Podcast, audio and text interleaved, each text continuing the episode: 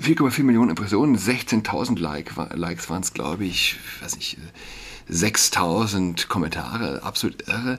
Weil, warum, warum finde ich das so irre? Weil Menschen sich entweder, entweder aufregen vor Freude oder vor äh, Hass, wenn in den Tagesthemen ein Funke gesunder Menschenverstand gesendet wird. Und ist das nicht traurig?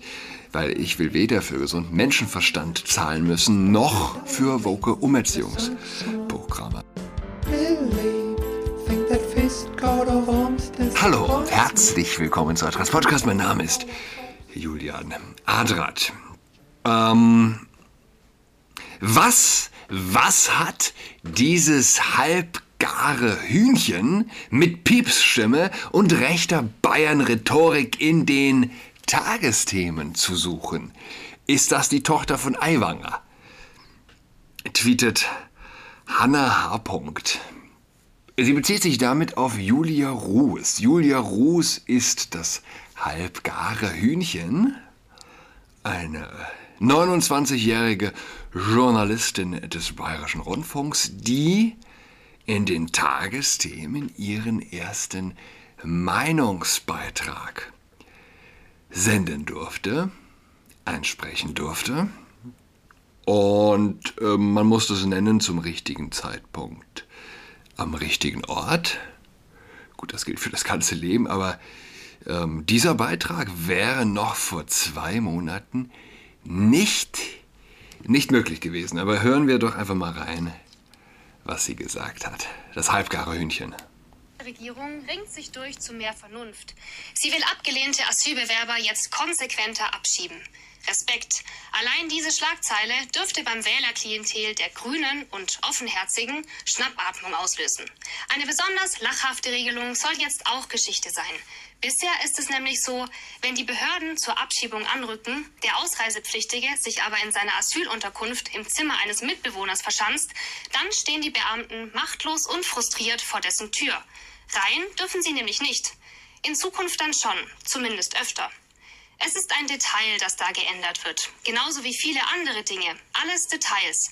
Denn klar ist, auch wenn es zukünftig mehr Abschiebungen gibt, mehr als die 12.000 Abschiebungen, die es bisher in diesem Jahr in Deutschland gab, illegal eingereist, viele ohne Chance auf Asyl, sind in dieser Zeit fast achtmal so viele. Die Bundesregierung kann also noch so fleißig abschieben. Es kommen viel mehr nach und bleiben als gehen. Wichtig wäre, Migranten ohne Bleibechance kommen gar nicht erst über die Grenze. Auch um denen, die schon da sind, die Gewissheit zurückzugeben, diesem Staat sind seine Grenzen nicht egal. Wir müssen beim Thema Migration zukünftig nationaler denken. Das tun andere Länder schließlich auch. Und wer mit diesem Ausdruck ein Problem hat, der kann sich gerne mal unsere Klimapolitik anschauen. Hier verweist Deutschland ja auch nicht ständig auf die europäische Ebene, weil man als Nationalstaat angeblich machtlos sei sondern tut sehr viel im Alleingang. Warum nicht auch bei der Migration? Das ist nichts Unmenschliches, sondern langfristig das Klügste. Es bewahrt den sozialen Frieden und hält Rechtspopulisten klein. Das sagt also Julia Ruß, eine blonde junge Frau mit, wenn ich das richtig sehe, grünen Augen.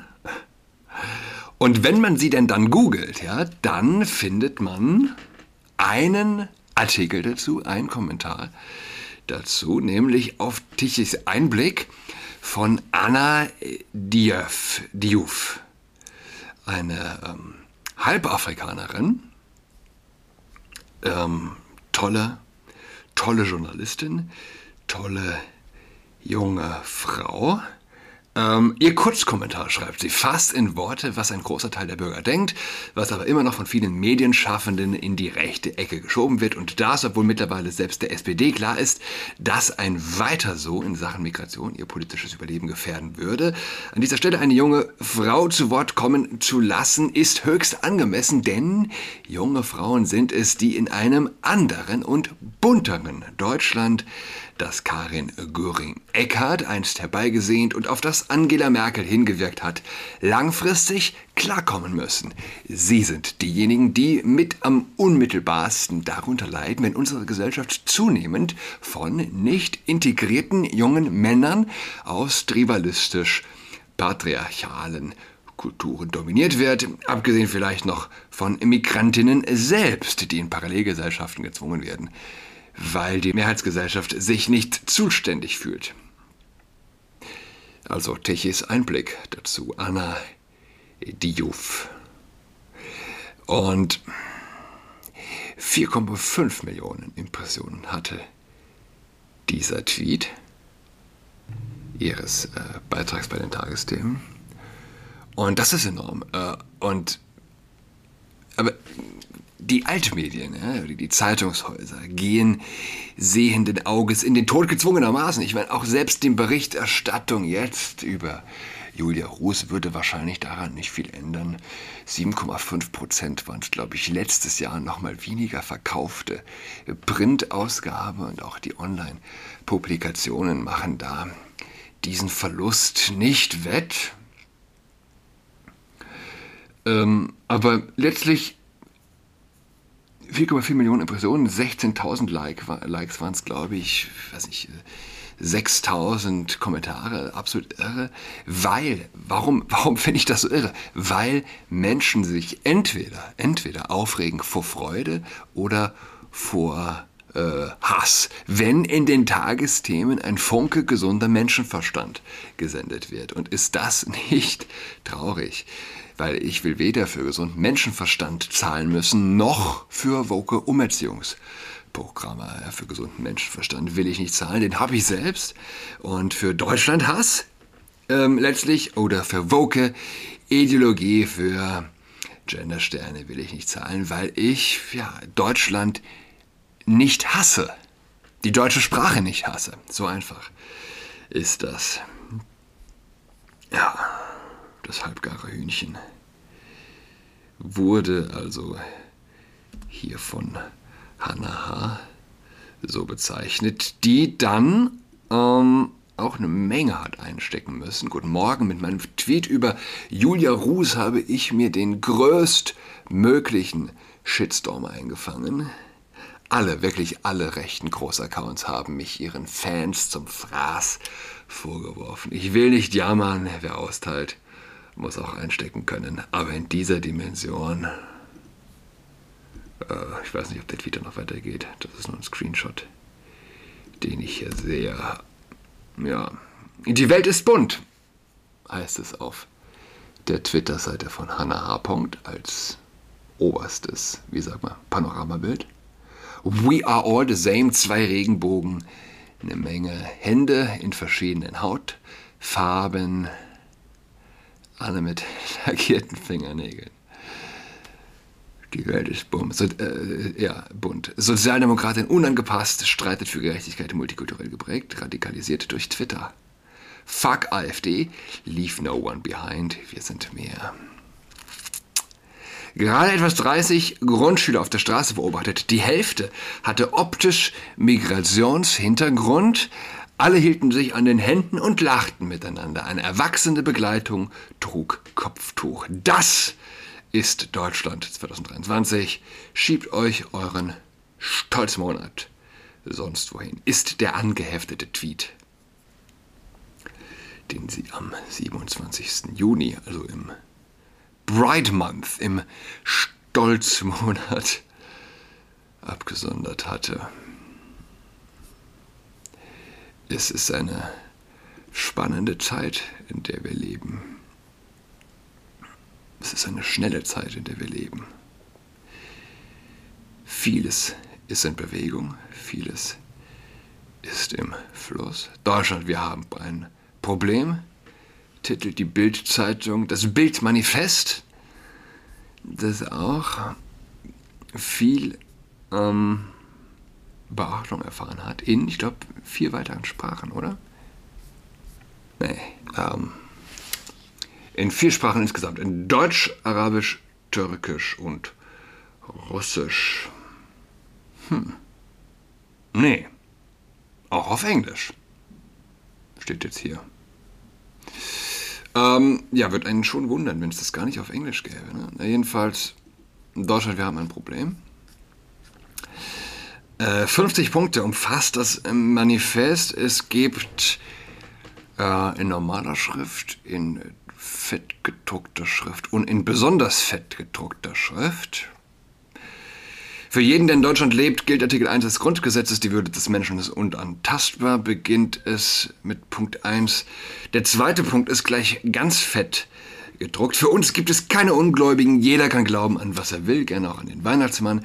Es gibt also immer auch so einen äh, humoresken Beischlag in diesem Manifest, das nicht darüber hinwegtäuschen kann, dass ähm, es im Tonfall beziehungsweise im, in, in der expliziten Kritik an insbesondere muslimischen Bräuchen und Einstellungen ähm, ein, ja, ein neuer Tonfall bedeutet. Wer unsere Verfassung und unsere Rechtsordnung für eine Ansammlung unverbindlicher Ratschläge hält, sollte Deutschland möglichst schnell verlassen. Ich bleibe jetzt einfach bei den fett und besonders fett Punkten. Punkt 5. Jeder kann in Deutschland friedlich für seine Überzeugung demonstrieren. Zur freien Meinungsäußerung gehört nicht, Menschen zu bedrohen oder zusammenzuschlagen, Steine zu werfen, Autos anzuzünden, Mörder zu feiern. 6. Besonders fett. Wir vermummen und verhüllen uns nicht. Wir schauen uns ins Gesicht. Es sei denn, es ist Karneval oder Corona. Auch hier wieder dieser seltsame, den ich nicht ganz einzuordnen vermag, dieser lustige Beischlag. Respekt und Nächstenliebe tragen unsere freie Gesellschaft. Bitte recht freundlich. Wir sagen Bitte und Danke. Wir verstehen die Polizei als Freund und Helfer, nicht als Repressionsapparat oder als Feind, als Gegner. Viele Deutsche essen Schweinefleisch. Oh, das ist klein. Das ist ähm, normal geschrieben. Ich lese es trotzdem. Viele Deutsche essen Schweinefleisch. Es gibt bei uns übrigens fast 10 Millionen Vegetarier oder Veganer. Freiheit geht auch durch den Magen. In der Kita, in die noch mein jüngster Sohn geht, in dieser Kita, Sommerfest vor kurzem, Schweinefleisch gibt es dort nicht. Ja? Und es ist von, nicht immer mehr von der Menge zu erklären, von den Proportionen der Menschen also. Es gibt eine kleine Minderheit an Muslimen in der Kita, aber doch, doch. Und da trifft dann der Punkt, ja, den auch, ich glaube, Peter Hahnemann gesagt hat, oder der, ja, der eigentlich ähm, offenkundig ist. Man braucht keine Angst vor dem Islam zu haben. Was fürchten kann, ist eine Schwäche des Christentums. Sind, ist die Schwäche auch säkularer Extremisten, die also, weil sie hier und da ein Moslem tummelt, kein Schweinefleisch mehr servieren auf einem Grillfest draußen im Garten. Es gilt das Gewaltmonopol des Staates. Außer den staatlich beauftragten Organen hat niemand das Recht, Gewalt gegen Menschen oder Sachen auszuüben. Punkt 15, und damit will ich ändern. Äh, will ich ändern, ja. Männer dürfen Männer lieben und Frauen Frauen. Wer damit ein Problem hat, ist selbst das Problem. Lieben und lieben lassen. Der einzige Punkt, der, auf den man keine funktionierende Gesellschaft letztlich bauen kann. Jeder darf lieben, wen er will, das ist ganz klar. Aber wer die Besonderheit der Liebe zwischen Mann und Frau gleichstellt mit allen anderen Formen der Liebe, ja, der kreiert ein sozusagen sexualmoralisches Vakuum. Der kastriert sich erst intellektuell und dann, wie wir sehen, auch tatsächlich physisch. Ach komm, hier noch eins. Also zum Abschluss, Punkt 19. Im Schwimmbad tragen Frauen Bikini oder Badeanzug. Und wer gern nackt in der Ostsee baden möchte, auch okay. 29. Man muss keine Jungfrau sein, um zu heiraten. Also vom halbgaren Hühnchen zur Jungfrau. Das soll es für heute sein. Es sind Ferien, nicht wahr? Ich wünsche einen schönen Dienstag. Schweigt nicht. Auf bald. Tschüss. She's got COVID-19, she's tucked in all alone. She is tucked in toweling with her socks on. She's got COVID-19, she's tucked in all alone. She is tucked in toweling with her socks on.